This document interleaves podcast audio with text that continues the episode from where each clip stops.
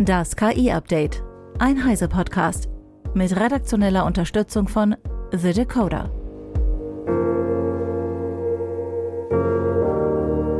Ich bin Isabel Grünewald und dies sind heute unsere Themen. Verstörende Skyrim-Mods mit KI-Stimmen, KI-Bot-Artikel auf Gizmodo, Microsofts Longnet, MadPalm 2 soll Ärzte unterstützen und ChatGPTs Wachstum gerät ins Stocken. Mit KI-Tools wie Eleven Labs lassen sich Stimmen kopieren und mit beliebigen Texten füttern.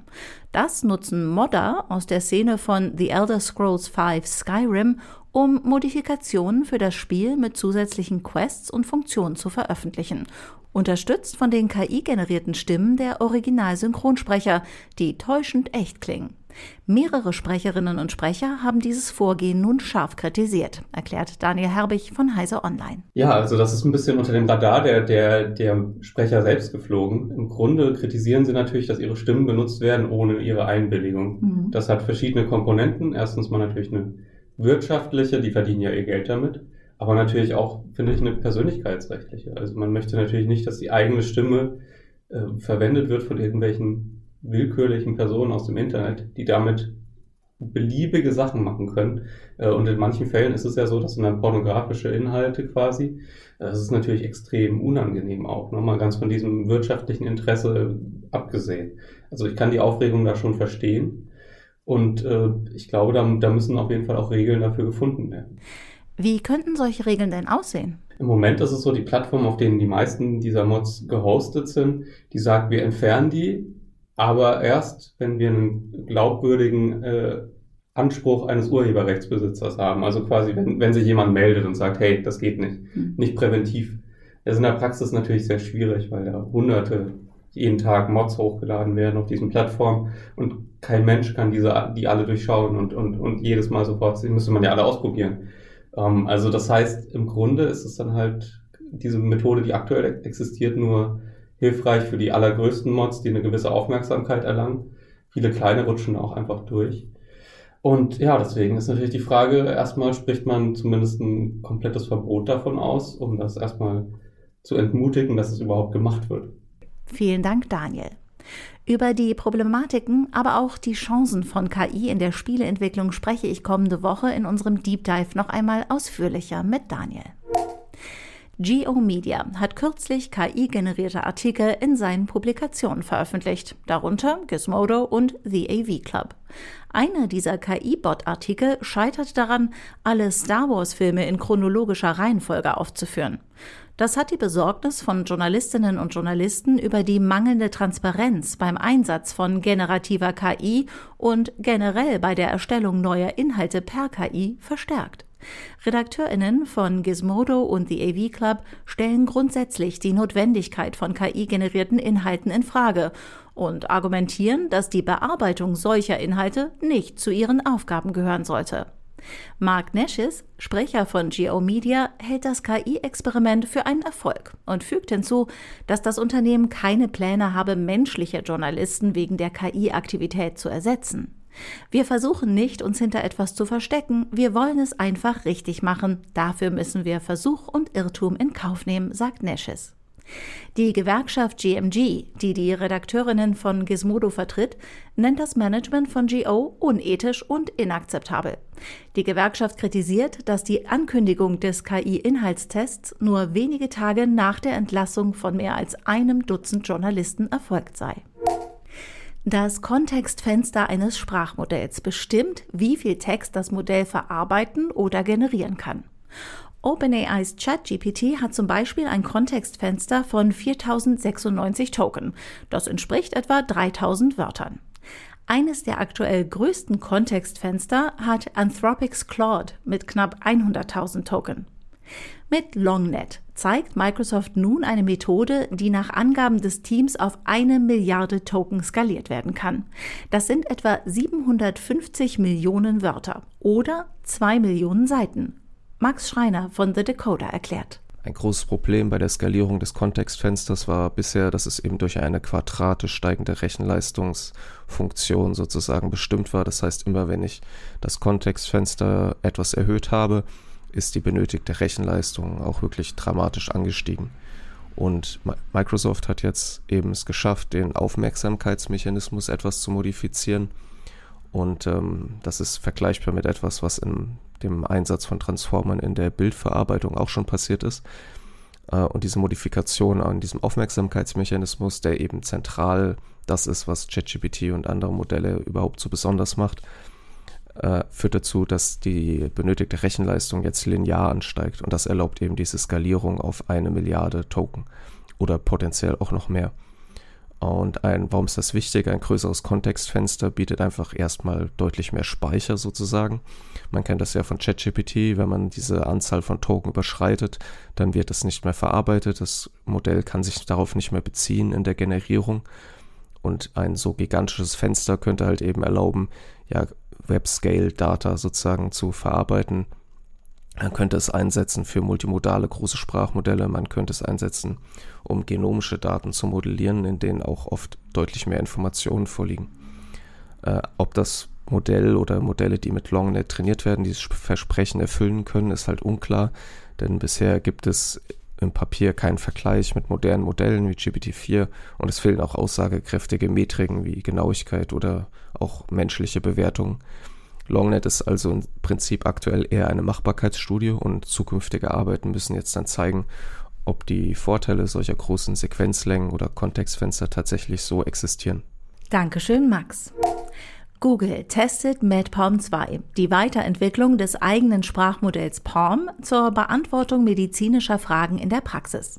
MedPalm 2 wurde mit Fragen und Antworten aus medizinischen Aufnahmeprüfungen trainiert, um seine Fähigkeit zur Beantwortung dieser Fragen zu verbessern. Das Modell kann medizinische Dokumente zusammenfassen, Gesundheitsdaten organisieren und Antworten auf medizinische Fragen generieren. Laut dem Wall Street Journal laufen erste Tests mit MedPalm 2 in Gesundheitseinrichtungen in den USA, darunter der Mayo Clinic. Google glaubt, dass sein Modell insbesondere in Ländern mit begrenztem Zugang zu Ärzten nützlich sein könnte.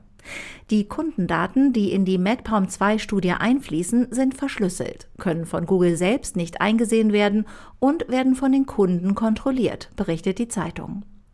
Der Google-Forscher Greg Corrado, der an der Entwicklung von MedPalm 2 beteiligt war, beschreibt das Modell als eine Technologie, die er noch nicht in der Gesundheitsversorgung seiner eigenen Familie einsetzen würde, aber es verzehnfache die Möglichkeiten von KI in der Medizin. ChatGPTs enormes Wachstum kommt langsam zum Erliegen. Der weltweite Traffic ging zwischen Mai und Juni laut SimilarWeb sogar um fast 10 Prozent zurück. Dabei war der Chatbot nach seiner Veröffentlichung im November der am schnellsten wachsende Dienst, verglichen mit sozialen Netzwerken wie etwa TikTok. Die App kam binnen neun Monaten auf 100 Millionen Nutzende. Instagram brauchte sogar knapp zweieinhalb Jahre dafür. ChatGPT knackte die 100 Millionen in nur zwei Monaten. Aktuell wird dieser Rekord allerdings von Metas neuer App Threads gebrochen.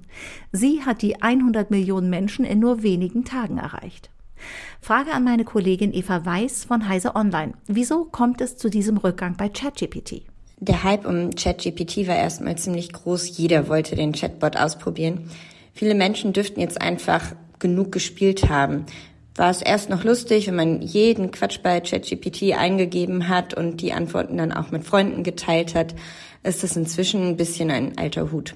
Es dürfte sich auch langsam herauskristallisieren, wer welchen Nutzen aus dem Dienst tatsächlich ziehen kann. Hinzu kommt, dass ChatGPT auf dem Sprachmodell GPT 3.5 Turbo läuft. Das ist inzwischen veraltet und durch GPT-4 abgelöst. Menschen mit einem Pro-Account können die neuere und deutlich bessere Version nutzen. Aber auch Microsofts Suche Bing, wenn man sie auf Edge benutzt, läuft kostenlos mit einer nochmal angepassten Version von GPT-4. Ein weiterer Grund für die Abnahme am Traffic könnten auch die vielen Open-Source-Modelle sein, die es inzwischen gibt und die manchmal auch auf dem eigenen Rechner laufen können. Weniger Menschen bedeutet aber nicht, dass ChatGPT plötzlich völlig uninteressant ist. Noch immer verzeichnet der Dienst 1,5 Milliarden Visits im Monat. Utopia hat auf der Eurobike 2032 das weltweit erste E-Bike mit ChatGPT-Integration vorgestellt. Sie könnte den Nutzerinnen und Nutzern individuelle Trainingsprogramme anbieten, bei Fahrradreparaturen helfen, Fahrten planen und Sicherheitsinformationen liefern oder vielleicht auch Informationen über die Region, durch die man fährt. Wie gut das funktioniert und ob ein Smartphone nicht weiter praktikabler ist, wird sich zeigen müssen. Das Erscheinungsdatum und der Preis des ChatGPT-fähigen E-Bikes von Urtopia wurden noch nicht bekannt gegeben. Die US-Comedian Sarah Silverman will gemeinsam mit zwei Autoren Meta und OpenAI wegen Urheberrechtsverletzungen verklagen. Dabei geht es um die Nutzung ihrer Inhalte, also beispielsweise Programme der Shows für das Training der jeweiligen Sprachmodelle. Die Klage ist beim Gericht in San Francisco eingegangen, berichtet die Nachrichtenagentur Reuters. Ob eine solche Klage aussichtsreich sein kann, ist zunächst offen. Auch andere Künstler versuchen bereits zu verhindern, dass die Anbieter künstlicher Intelligenz ihre Werke nutzen. Viele Juristen meinen, das Urheberrecht greife gar nicht, weil die Inhalte für das Training nicht gespeichert und auch nicht weiter verarbeitet werden. Vereinfacht gesagt kann man sich das wie folgt vorstellen. Auch wir Menschen lernen, indem wir andere Kunstwerke sehen. Zum Schluss noch ein besonderes Angebot für unsere Podcast-Hörerinnen und Hörer. Als Teil der Heise Online Community bekommt ihr das Heise Plus Abo die ersten drei Monate zum Sonderpreis für 6,45 Euro pro Monat. Damit erhaltet ihr Zugriff auf alle unsere Artikel auf Heise Online. Außerdem könnt ihr alle sechs Heise Magazine im digitalen Abo jederzeit mobil lesen. Nach Ablauf der Testphase ist euer Heise Plus Abo natürlich jederzeit monatlich kündbar. Dieses Angebot für unsere Podcast-Fans findet ihr unter heiseplus.de slash podcast. Das war das KI-Update von Heise Online vom 10. Juli 2023. Eine neue Folge gibt es jeden Werktag ab 15 Uhr.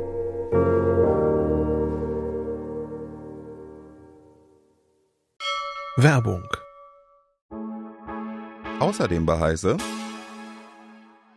Hallo, ich bin Holger. Und ich bin Jörg und wir sind das Team der Auslegungssache. Das ist der CT Datenschutz Podcast. Wir beschäftigen uns alle 14 Tage mit aktuellen relevanten Themen rund um den Bereich Datenschutz, Datensicherheit, aber auch um politische Themen wie Überwachung. Dazu laden wir uns immer interessante Gäste ein. Die können aus den unterschiedlichsten Bereichen kommen. Wir haben natürlich Juristen auch dabei. Wir haben aber zum Beispiel auch Landesdatenschutzbeauftragte, Bundesdatenschutzbeauftragter war schon mal da, aber auch Technikexperten. Dabei ist es uns immer wichtig, dass wir verständlich bleiben. Das heißt, wir versuchen das Juristendeutsch so gut wie möglich zu reduzieren und die Dinge so runterzubrechen, dass auch interessierte Laien sie gut verstehen können und auch ihren Nutzen aus unseren teilweise sehr lebhaften Diskussionen ziehen können. Hört doch mal rein. Wir freuen uns auf euch.